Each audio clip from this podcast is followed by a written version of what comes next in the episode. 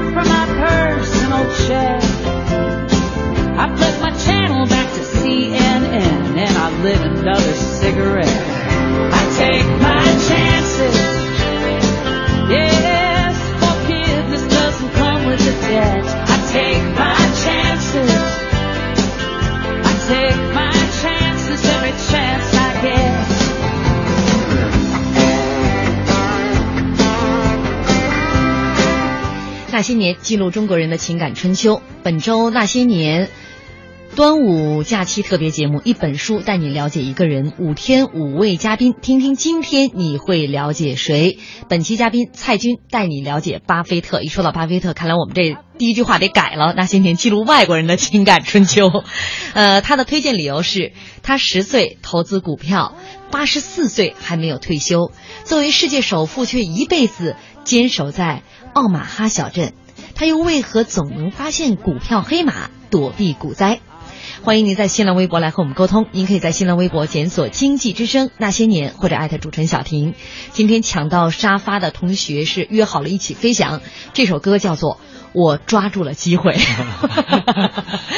巴菲特太善于抓住机会了。巴菲特确实是他抓住了机会，大家都知道巴菲特是股神，他抓住什么样机会？比如说你要跟巴菲特一块抓住机会的话，你的一块钱到现在会变成一万块钱。他现在这个伯克希尔哈撒韦公司就今天晚上的股价是十一股十九万美元。嗯，当初巴菲特买它的时候呢，平均花了这个十五美元。嗯，那就是翻了一万多倍。嗯，当初他跟他一起投资的很多这个都是一般的普通人，有的这个医生啊。本来的医生都收入都很高，都没想到四十多岁就退休了。对，说动人家拿一万块钱，现在都上了亿了啊！对，这就是巴菲特股神特别神的地方。他不光这个神啊，他第二个神就是他这个作为一个，看我们经济学比较讲一些企业家，他是一个跟几乎所有的企业家都不一样的人。他另一方面，他与其说他是一个老总，或者是个老板，他倒不是说他是一个工程师，是个教授。你看其他的老板，比如说，就说早年美国那个洛克菲勒，那都是江湖豪侠一样。那早年故事，比如说他洛克菲勒要跟人竞争石油，人不让他铺油管，他黑夜就带着一帮工人，趁夜哈哈哈大晚上铺，就黎明的趁夜铺好。第二天一看，说谁说没管？你看挖出来就我们公司的管。这个像那个韦尔奇也是，这个就绝不容忍什么，就是通用电器的也是啊，就是说买来卖去，人家说呃这。都是强人，而巴菲特呢，恰恰相反，人家老老实实啊，对，老老实实的人，人家根本呢一点都看不出这个老板的样子。他本来比如说要投资一家这个公司，股票其实马上就要买了，但是呢，突然听到了一个内部消息，说这家公司有一个重大的利好消息，他立刻就不买了。他觉得好像在道德上似乎就输了一家似的。哎，对他这个比较讲究一个诚信，而且他生活呢特别朴素，他就刚才讲的，觉得一辈子他就在奥马哈，嗯，人美。美国在在炒股都在华尔街啊，都听消息。巴菲特的名言就是说，如果你拿着一百万美金在华尔街听消息，那肯。定是破产，马上就来。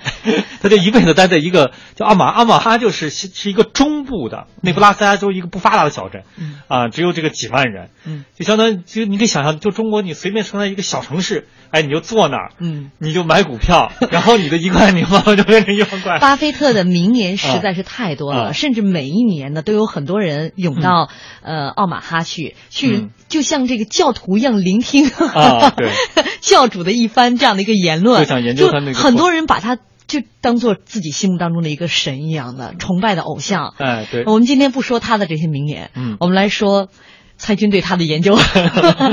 你从你从这个巴菲特，因为他这个巴菲特传记有很多了啊。呃，我们今天呃看到了这本书，嗯，应该叫做是一个美国资本家的成长。嗯嗯。你从这本传记当中，你总结出来的关键词有哪些？呃，关键词呢，咱们。我觉得用四个关键词就可以概括他的这个大概的人的这个整个的概貌。一个，他这个童年就三岁，呃，三岁看大，七岁看老，他童年非常单纯。其实一直到他和大大老板的时候，也是一个叫单纯。然后呢，他作为一个投资啊，一个就是说世界一个首富，他非常理性，这是他能战胜很多基金经理。就是他最后成为是一个像教父一样的啊，几乎就是受到那么多崇拜，就是因为他就超级的理性。最后呢，就是他这个。为人，包括他的婚姻特别低调，嗯。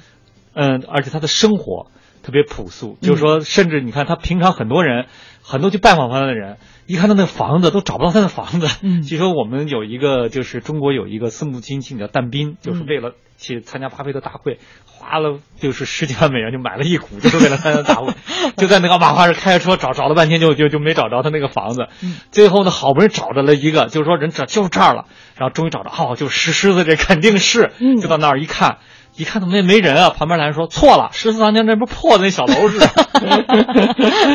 大家一看这个时间聚集到这儿的啊，都是来找巴菲特的。巴菲特的对，还有类似的就是他以前见的嘉宾，就是接着他一握手，问他说：“哎，司机，老板在哪儿？”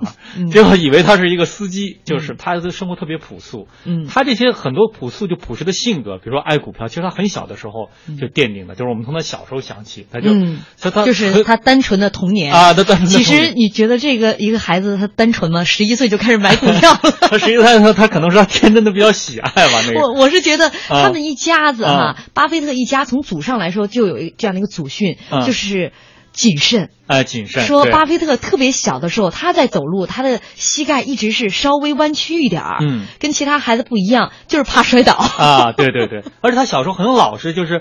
就从来不看男孩子，比如说总有打点架，就没有。据说很少听到这种事儿，说甚至有这个比他小三岁的孩子就负责保护他，家里人不好心，负责保护他。但是他喜欢的游戏，其他人也有点琢磨不清楚。琢磨不清楚。他每天就坐那儿数人家这个汽车的尾号的车牌。啊，就是对数字特别敏感，这可能有点天赋。他其实呢，其实买股票有点偶然。偶然呢，就是他父亲是竞选，就是当上这个参议员，后来到华盛顿去了。嗯，在大带他大地方，纽约那地方见世面了，他就对股票就一见钟情，哎，就觉得特别有意思。他在他十岁的时候，他就开开始买股票了。嗯，买股票跟他是他姐姐俩小孩儿。你说那时候股票也没年龄性，你说这样小孩儿要买股票，然后呢，就是那股票是三十八美元，买了三股，啪啪啪，然后涨到四十，特高兴，就高兴的小孩高兴不得卖了。总共赚了六块钱，刨去手续费就赚了五块钱，小孩乐得不得了。后来发现那股票从四十一直涨到二百，后来他郁闷了半天。这是第一次知道什么叫做价值价值投资，什么叫放长线钓大鱼。哎，对，我觉得可能对他一生都有影响。就是说，他后来买股票，大家也知道，就是熟股民可能都知道，他买股票他就是这样，就是说买了股票他很少换，嗯，就长线投资，一直要一买，他一般买股票一股票至少五六年不换，他可能就小时候那惨痛经历。但是对于一个这样的十几岁的这个孩子，他当时才十岁，嗯，但是在他四五岁的时候就已经显露出来对于金钱的这种迷恋，对于财富的这种渴求。嗯，他从小最爱看的书就是挣到一千美元的一千种技巧。啊，对对对，这是他最喜欢看的书。在他的好朋友家里面，他就看着每天就趴在那儿看着外面来来往往的车。他的好朋友家里边住在是比较繁华的市区。嗯，他的那个好朋友的妈妈就听到巴菲特最常说的一句话就是。你们就不从这来来往往的车上赚点钱吗？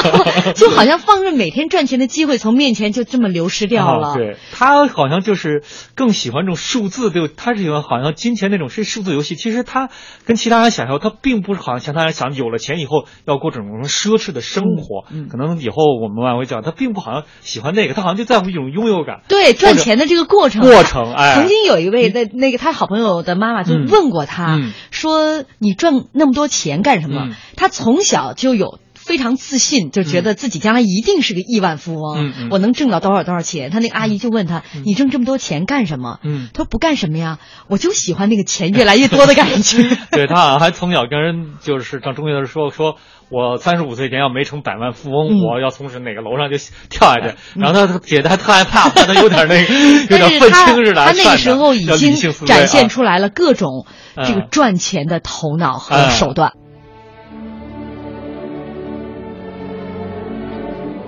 欢迎大家继续锁定中央人民广播电台经济之声《那些年》，本周《那些年》带来特别节目《一本书带你了解一个人》，五天五位嘉宾。今天，嘉宾蔡军带你了解巴菲特。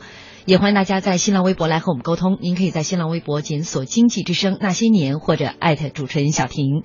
要说这个世界首富，他的童年特别单纯，嗯，单纯的就剩钱了。因为现在就他回忆起来，更多的都是和财富有关的事情。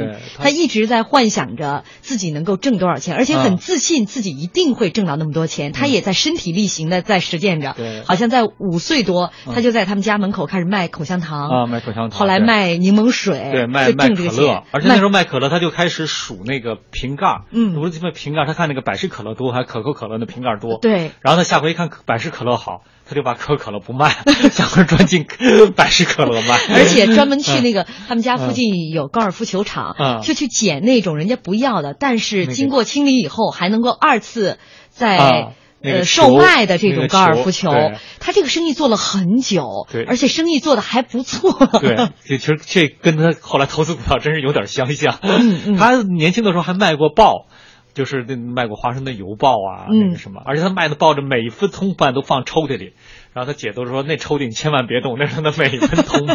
他的钱不乱花，他不乱花，他他他能够清晰的记得自己到多大的时候攒了多少钱，再到多大的时候又攒了多少钱。这习惯好像一直到了他他的股票就是他的股票，他一股都不卖，他不论你看他后来股票一直到十几万都攒，他就。从来一股都不卖，从而且他那个股股票，就他那个伯克希尔哈特后来也从不分红，这个好像都跟他小时候的习惯特别相像。嗯，他而且他是，比如说他买华盛顿邮报，他后来他有钱了，他就真的都投资那个华盛顿邮报去了。嗯，花的很大的钱就是就就买的，就因为他这个从他小时候养成的这种习惯。人家股神的这个送报纸啊，跟一般人送报纸不一样。嗯。他当时的几条线路，他优化了一下，嗯，一共呢五百份报纸。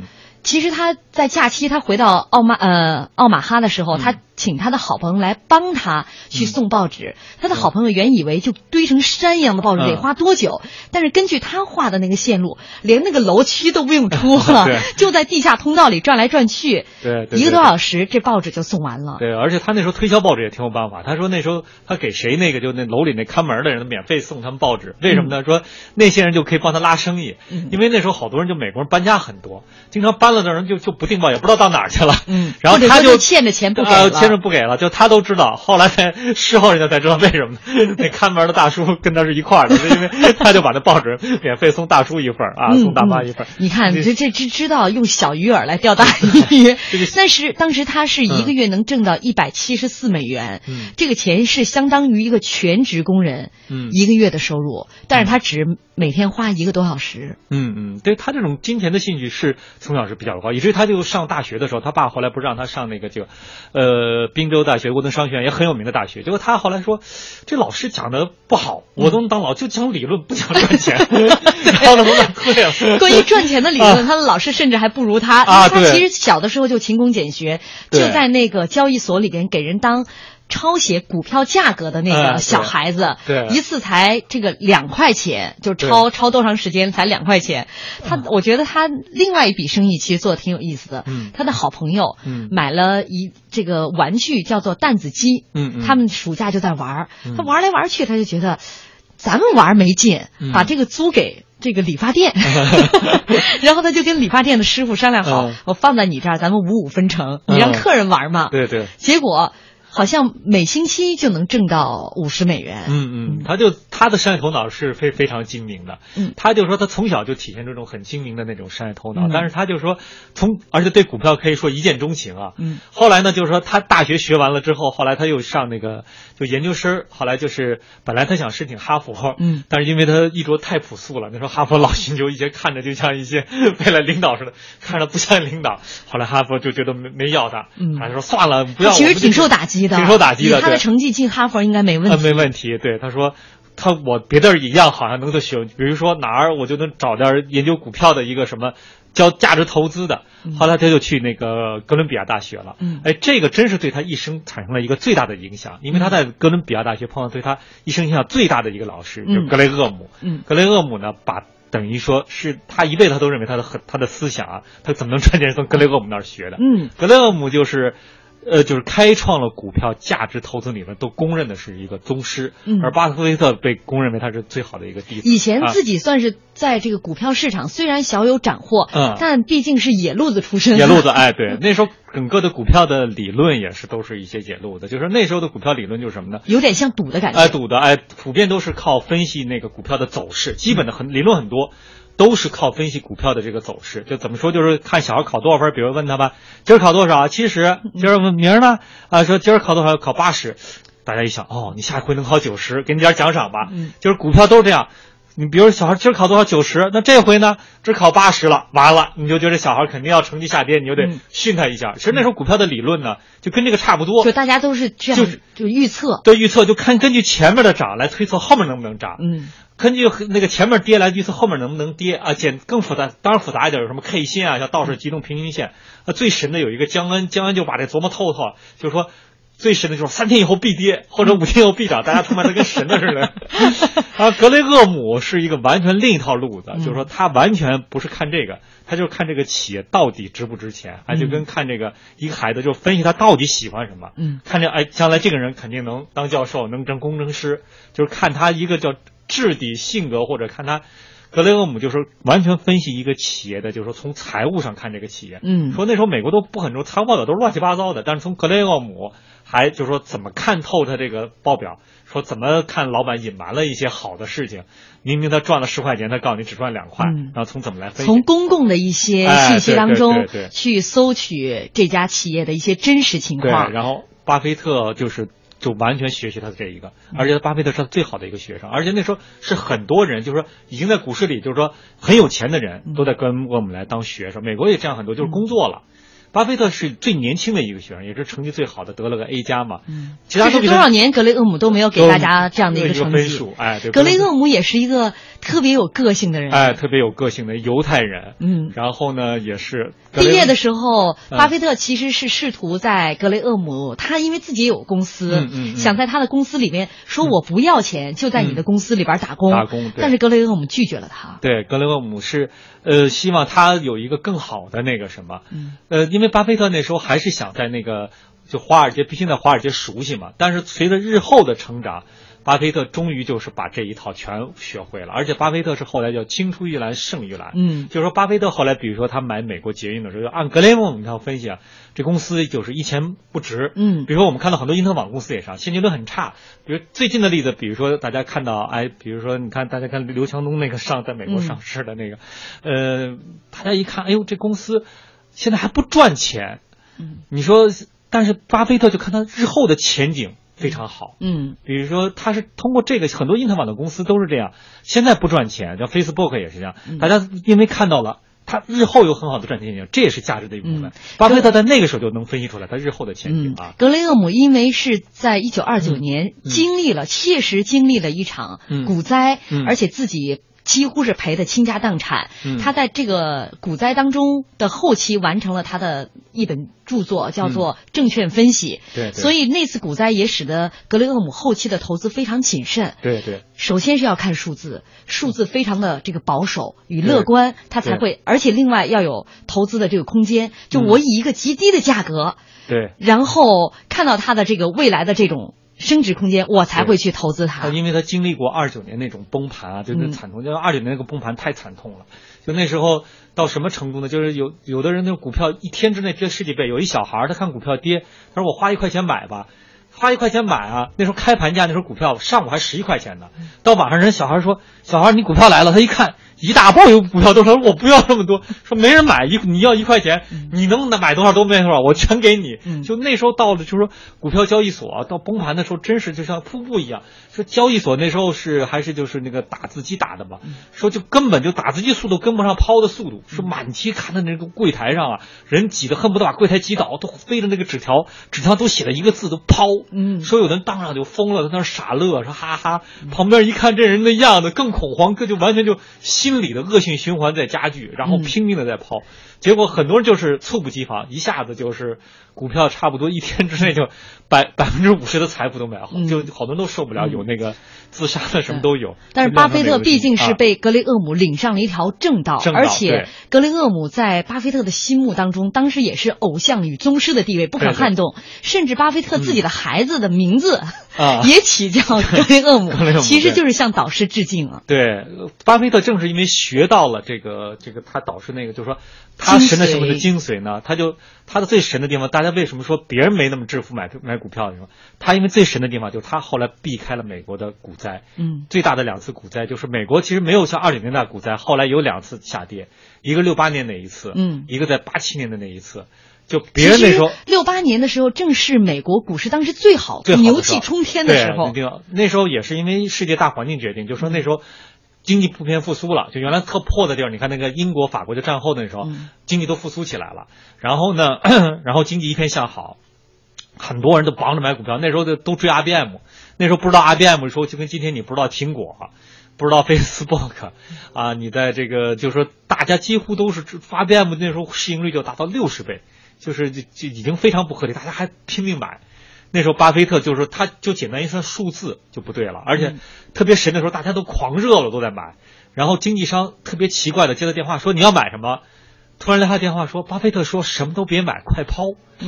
然后这在股票是那时候交易所也是奇谈，因为他那个时候呢，但是那个时候人们已经疯狂疯狂了，对，就所有的人都在买，都是而且就是只见买的不见卖的，就是已经非理性了嘛，跟二九年一样，有点就是说恨不得就是一个清洁工都知道买股票发财都在致富，嗯，而且那时候到什么程度，一个基金的收益率远超过巴菲特了，嗯，那时候觉得巴菲特都不行，你看一个一年挣百分之二十，你看我一年挣百分之六十，一年翻一倍，嗯，结果也是就瞬间就崩盘，就采取崩盘的办法也没办法，就是说。让大家说股基金就不让赎回了，就是不让大家抛股票，就股票你可以抛，但是那基金就是说我封盘了，大家冷静冷静，别抛。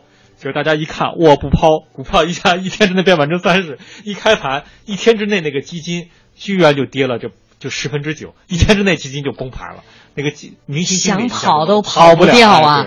阿明爱赖成说，巴菲特说的一句话，我觉得可以给现在很多投资人予以启示啊。有一年，巴菲特公司的行情不是太好，没有跑过大盘，有些股东就考虑要撤资。巴菲特就说了一句话：在大盘上涨的时候，我们的股票没涨；但是大盘跌的时候，我们的股票没有跌。When I was young, I'd listen to the radio, waiting for my favorite songs. When they played, I'd sing along. It made me smile. Those were such happy times and not so long ago how I wondered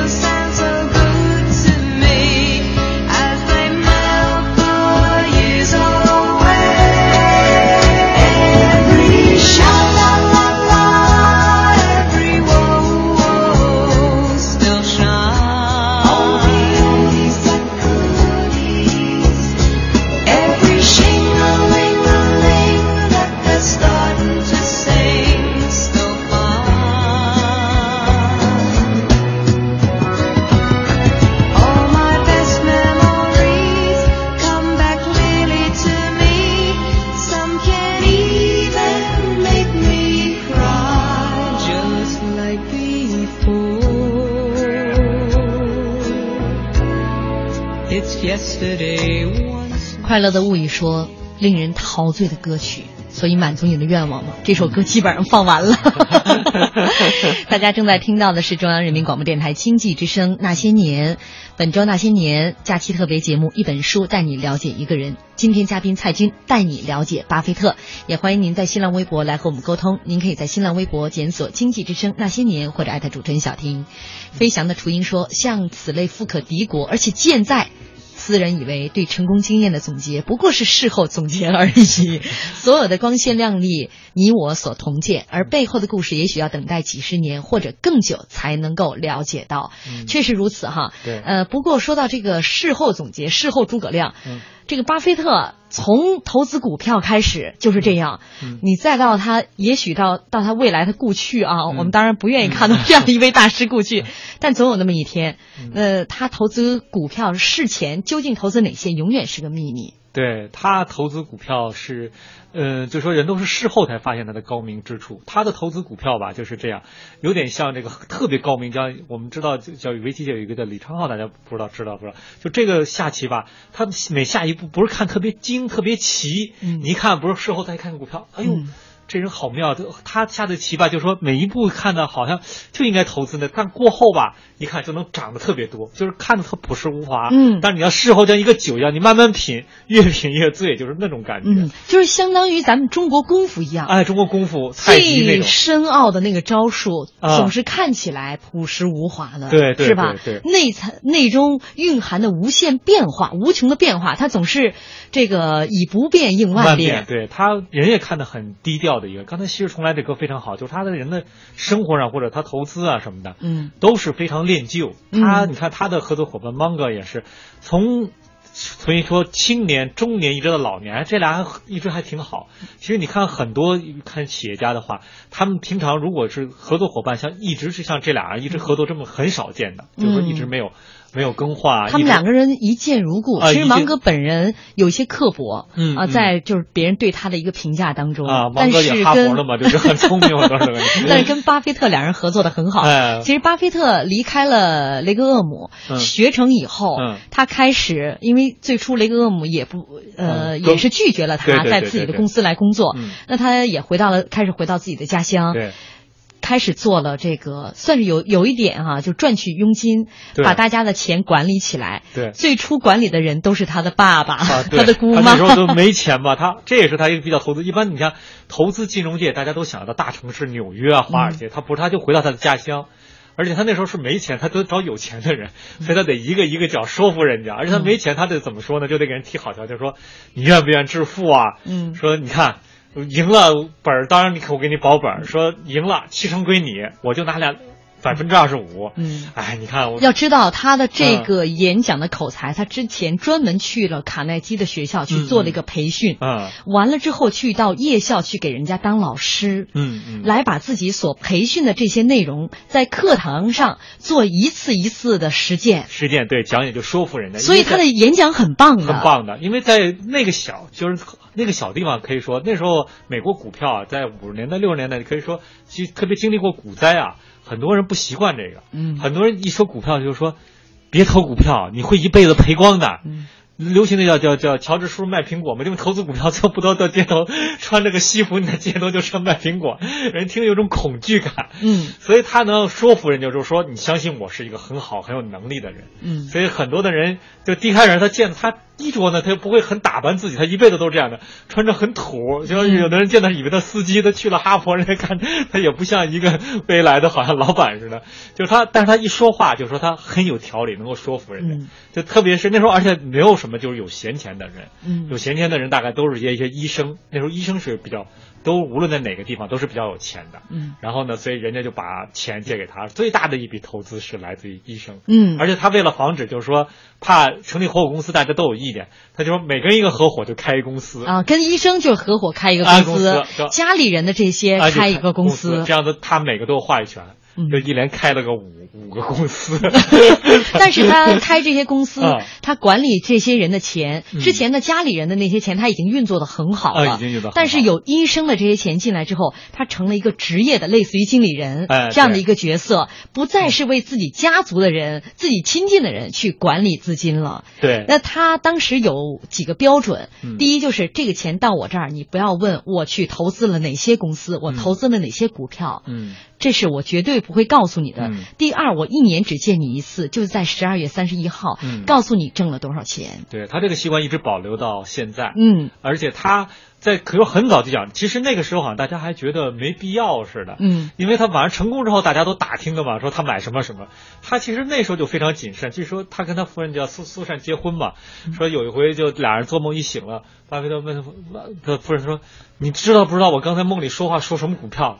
他说：“你好奇怪，你说了我都不知道，我对一无所知。”甚至他的秘书都不知道他哎对投资了哪些股那些股票。而且他在办公室里挺有意思，他自己就说研究报表喜欢在投资的时候，那时候的投资呢，就是都是呃不是像电子计算机交易的时候写好，你再打电话给经纪商去报价什么的。嗯。他老觉得他对面楼里看，哎呦这楼对面有闪光，他老觉得人拿望远镜 在看他买那些股票，然后跟他手上说是不是有人在偷窥我们的股票？嗯。人手上也觉得有点神经质，好奇怪，嗯。就专门雇人去查，一查真是子虚乌有，大家都觉得，但到后来他出了名之后，大家都觉得这 要保密替他那个什么，嗯。就是他非常也是非常谨慎，嗯。就是说他对自己的东西呢啊非常注重，而且非常呢，就是说每投资一个公司，他都要深入研究。没错。人家问他的秘诀，他就是说我没有秘诀，他就拿出一堆报表，他就是我就把这看透了。嗯，据说啊。他走过那个街道，这个街道上所有的这些这些企业，啊。他们的这个负债情况、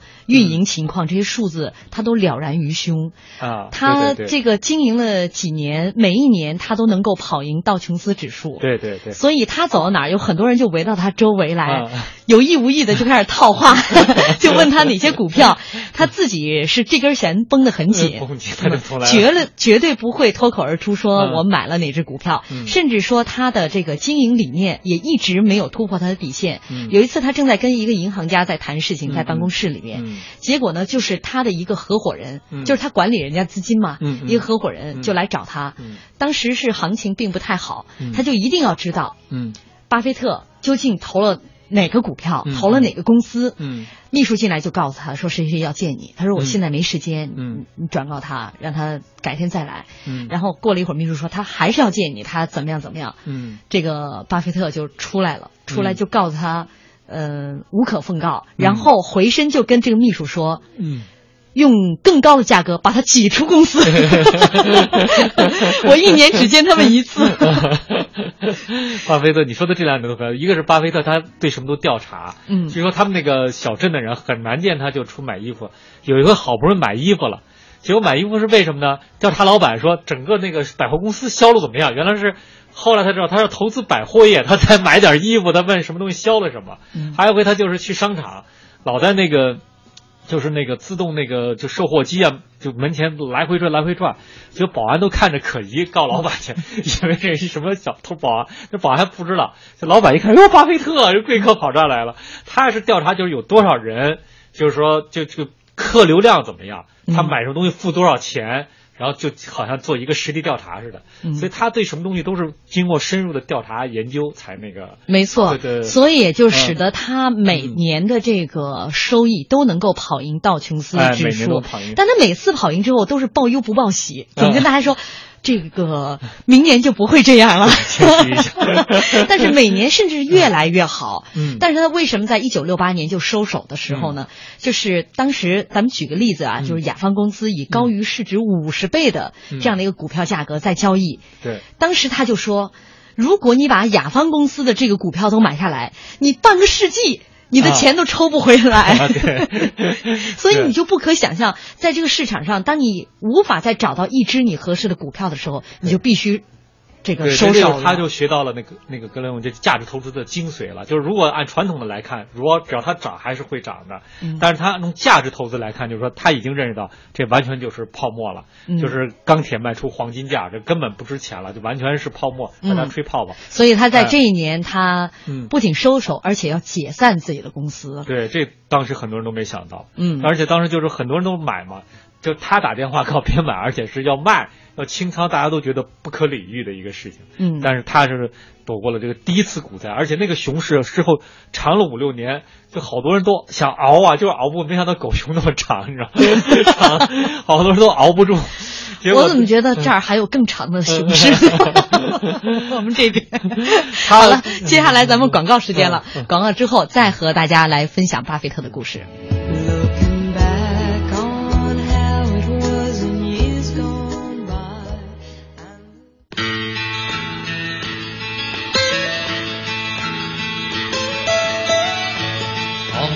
Heaven. West Virginia, Blue Ridge Mountains, Shenandoah River. Life is old there, older than the trees, younger than the mountains, growing like a breeze. Country roads, take me home to the place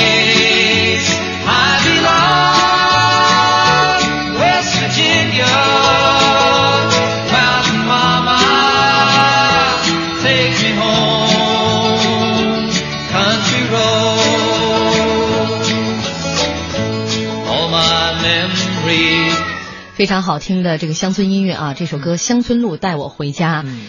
在微博上有朋友在说了，这个教师浪花说，巴菲特坚守冷静而有效的投资理念，嗯就呃就是三要三不要，要投资那些始终把股东利益放在首位的企业，嗯要投资资源垄断型企业，要投资易了解、前景看好的企业，不要贪婪，不要跟风，不要投机，彰显一个投资家的风度，说明投资市场不仅是经济发展的晴雨表，而且是一个能够精准判断人的思维与能力的特殊领域。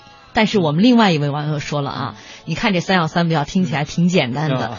朱大牌说了，为获得巴老面授真传，有人为一顿午餐一掷千金，有人为伯克希尔年会奔赴万里。老头的秘诀看似简单，坚守和节制。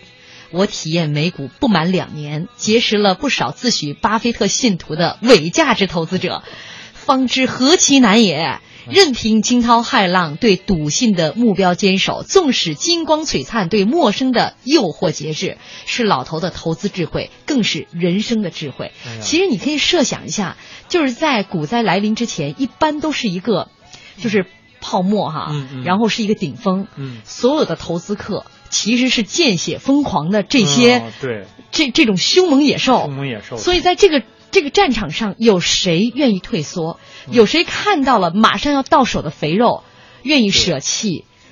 那个时候，尤其是看六八年的时候，好多人都是打短平快，都是开始这个一个短期的这种投资。嗯嗯。他身后的那么多的追随者，他们那么多的合伙人，嗯。有很多人离开了他，嗯。有很多人给他说咱们不要再再坚守目前的这样，嗯嗯呃这个只比道琼斯指数高那么一点 这样的一个利益回报。对但巴菲特一直在坚守啊，对，他就说起来，真是说起来非能做到是非常不容易。这老头太固执了。对，就刚才那个，其实听众朋友说的非常好。其实他那个大家都知道，都知道这道理，但做到是太不容易。像八七年那样，也是毫无征兆，一下跌了五百个点，一天啊，美国股市跌了四分之一。就无论原来你不论有多少钱，一百万变七十五万，十万就变七万了。然后，但是巴菲特又神奇般的又躲开了。那一次说连那个格林斯潘都不知道，嗯格林斯潘都在那个非洲出差，一听说吓得就赶紧回来，然后开了夜会还没想出招来说别想了，第二天就开盘，全国都等着你讲话，所以都急到那种程度，大家都没有预料到。哎，他那时候又就神奇的，他又根据他那个精髓，又把所有股票抛了，就留了三三只股票。一个华盛顿邮报，一个大都会公司，他对媒体媒体股票从来不抛的，还有一个保险公司，说除了这三只咱们都抛，然后果然又是他那时候已经是公司价值到五十亿了，结果别人都是一夜之间四分之一的财富没了，嗯结果他五十亿纹丝没动，嗯。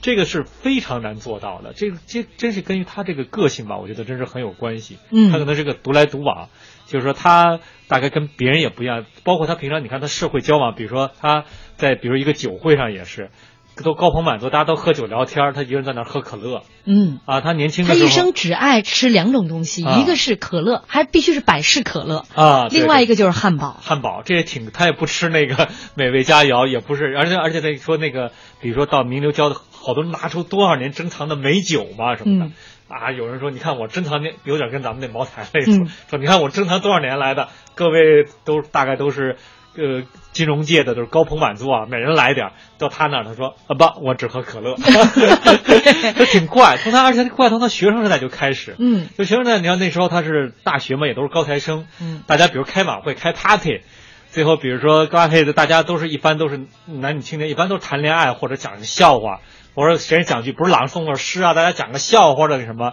然后比如下面说让巴菲特同学讲一讲。然后他就说：“同学们，我给大家讲一讲金本位的故事。”大家听很高深的讲完了，就鼓鼓掌，说这人讲的这人深。嗯最后呢，那时候，但是因为这个，就大学里就没女朋友。嗯下回他还讲，比如下回再，巴菲特再再讲两句吧，我给大家讲，通货膨胀一定要当心，又是很干涩的一个什么什么，就是他讲的比个教科书还多，就是他研究的很深，就在那个晚会，嗯。同学的班上讲一讲。嗯。那时候呢，可能大家那时候一般正常晚会可能，哎，肯定是讲一些交往的故事，嗯。可能最容易讲的就是有趣的故事、笑话，哎，嗯。他就喜欢讲这些故嗯。事。，他的故事总是和经济和金融哎分不开分不开的。嗯。他的包括他在一起交女朋友的时候，当时他追他的妻子嗯苏西啊？啊，他的妻子就说，最初跟他交往的时候，嗯，怕死了，他总是那种无聊的，就是经济学家的那种游戏。对 所以苏西总是找各种各样的理由，他每天都要去他们家。嗯，对，就是因为苏西的父亲很喜欢他，对两个人一块儿弹琴，但是嗯苏西就跑出去跟自己男朋友约会去了。对，然后觉得那个苏西男朋友可能很讲很有趣，但是他那个就是因为。幸亏那苏西的父亲觉得这个巴菲特是这个可塑之才，因为巴菲特呢，苏西的父亲说起来，这跟巴菲特这个父亲呢，等于说世交，嗯。一个是参议员，一个是当地的一个部长，嗯。所以呢，他父亲呢就竭力反对女儿跟那跟一个好像就是能说会道的一个人，觉得好像那人靠不住，而且关键那个人啊。当时犹太人，啊。那个时候他们还有一些这个种族方面啊，的有的障碍。障碍，对，所以让苏菲看巴菲特，结果苏菲特跟巴菲特聊聊深了，就觉得这个巴菲特这人是个很有学问的那当然，大家现在都知道巴菲特是个很有学问的人。呃，但 Susie 跟巴菲特两个人性格差异挺大的。嗯对，Susie 是一个很外向的人，很外向的人但巴菲特从小他的母亲，嗯看起来是一个很柔顺啊，对巴菲特的父亲这个料理的都很好。但其实他母亲。太要求完美了，她要求完美的一个女性呢，常常呢压力很大，嗯所以她把所有的不满与焦躁会发泄在孩子身上。哎，对，就老说巴菲特。嗯说，甚至连那个巴菲特儿子都说，有一次就就奶奶训孙子嘛，给嗯孙子训的都他的那个情绪突然啊来的时候是毫无征兆对的。，就熏的熏的都哭了，最后然后问爸爸，然后爸爸最后巴菲特只跟他说一句：“你就知道我小时候什么样了吧？你就 没事吧？”嗯，但是 Susie 呢，因为从小身体不好，嗯受到了全家人的关爱。嗯她是一个在充满爱的这个家庭当中长大的，所以呢，也是很很善良的一个人，对总是知道怎么去体贴别人，希望把这种爱给予别人。所以巴菲特在童年受到的那些阴影，嗯，就在苏西这里得到了一个很好的慰藉。对，所以这个口才非常，他的学校还是辩论队儿的。人家说苏菲总能像这个像阳光一样嘛，照开这两人的心扉啊，嗯就是像就而且像说，如果就像夜晚的一个蜡烛一样把人给点亮。他跟巴菲特呢一直是好了这个很多年，一直都有三个孩子的时候。就是巴菲特自己也没想到，突然之间苏西要提他，就是他已经成了亿万富翁了。嗯苏西突然提出要跟他分开，一个人出去过。嗯然后那时候巴菲特就是受了特别大的，跟大家想象的故事相反，不是巴菲特离开苏西了啊，苏西要离开巴菲特，然后巴菲特就是人跟崩溃一样，说嚎啕大哭，嗯。然后给苏西打说你别离开我，嗯。然后说，然后苏西说其实呢，苏西说其实我们只是为了大有更多的空间，为了自己活得这个更好一点，嗯。然后这个也这也挺有意思的，就是说大家想的可能是因为原来想的故事，乍一听一个故事可能是一个富翁可能要离开，其实恰恰相反。嗯。而且那个苏西呢，也不是说就是因为因为跟巴菲特呢，夫妻两个人财产对半分的嘛。嗯苏信那时候也很有钱了。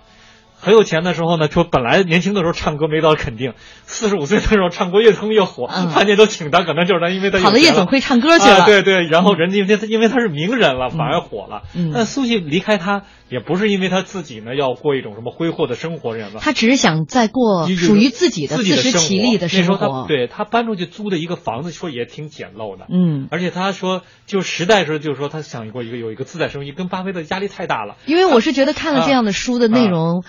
Susie 作为巴菲特的妻子，她付出的太多了，太多了因为对她的丈夫，包括她子女在回忆，她的他们的父亲没有一些情感上的交流。对，苏轼有有一句话来总结他们俩生活，他说巴菲特是一个一个六十瓦灯泡和一本书，这就总结了他全部的生活。嗯，而且巴菲特啊有那么多的这个管理那么多的资产，压力是很大的。对所以再加上他有一些童年的阴影，导致他在社交方面其实是一个很内向的人。嗯他把所有的压力、情感的宣泄都放到了妻子这一块儿。嗯那妻子。最大的长处就是体贴，嗯。他知道这些，但是他没有一个反馈，妻子也很痛苦。除了巴巴菲特，除了这个可能经营上的事情，其他嗯。所有事情都要苏菲来完成，包括这个搬家呀、家里装修啊。对对对。说 Susie 呢搬到新家之后装修很兴奋，花了一万五千块钱装修嗯，结果巴菲特就跟他的友人抱怨说嗯：“一万五千块钱，你知道放在我这儿，我能再生出多少钱来吗？感觉觉得特别没情趣的一个人，就是。他很有钱，特别没情趣的人。所以巴菲特就他他要找的人是一个就是能体贴他的人。嗯所以他的第二任夫人特奇怪，就是一个特别一般的人，一个普通的女招待，然后跟他，而且呢是一个从外国到美国来的移民。？”嗯呃，他是一个家庭特别一般的人，来自一个小国，欧洲小国拉脱维亚。嗯然后呢，他父就是这个女孩年轻的丧失了母亲，这个女孩的她爸爸呢也是一个就服务员出身，就看着一个特别普通的人。最后跟巴菲特呢，就俩人生活在一起，就当年都就好奇怪啊，就跟巴菲特来过他们家的人都问这个女招待说你怎么回事？你怎么巴菲特怎么你怎么搞？供应上巴菲特的一。哎呀，今天时间 很短哈嗯，一个小时时间嗯实在不足以来是讲述巴菲特如此精彩的一生。嗯未来有机会吧，我们再讲。当然有有很多朋友说，哎呦，这是一本什么书啊？你可以，大家可以去找找《巴菲特传》啊。啊，巴菲特这个浩浩乎平沙无垠说，巴菲特的成功有能够让人瞠目结舌的光彩，敢于走少有人走的路，敢于在巨大诱惑前收手抽身，没有比这更坚定的自我肯定和自我约束了。作为普通人，能学到这两点就是神人了。好，感谢蔡军，也感谢大家收听，我们明天再见。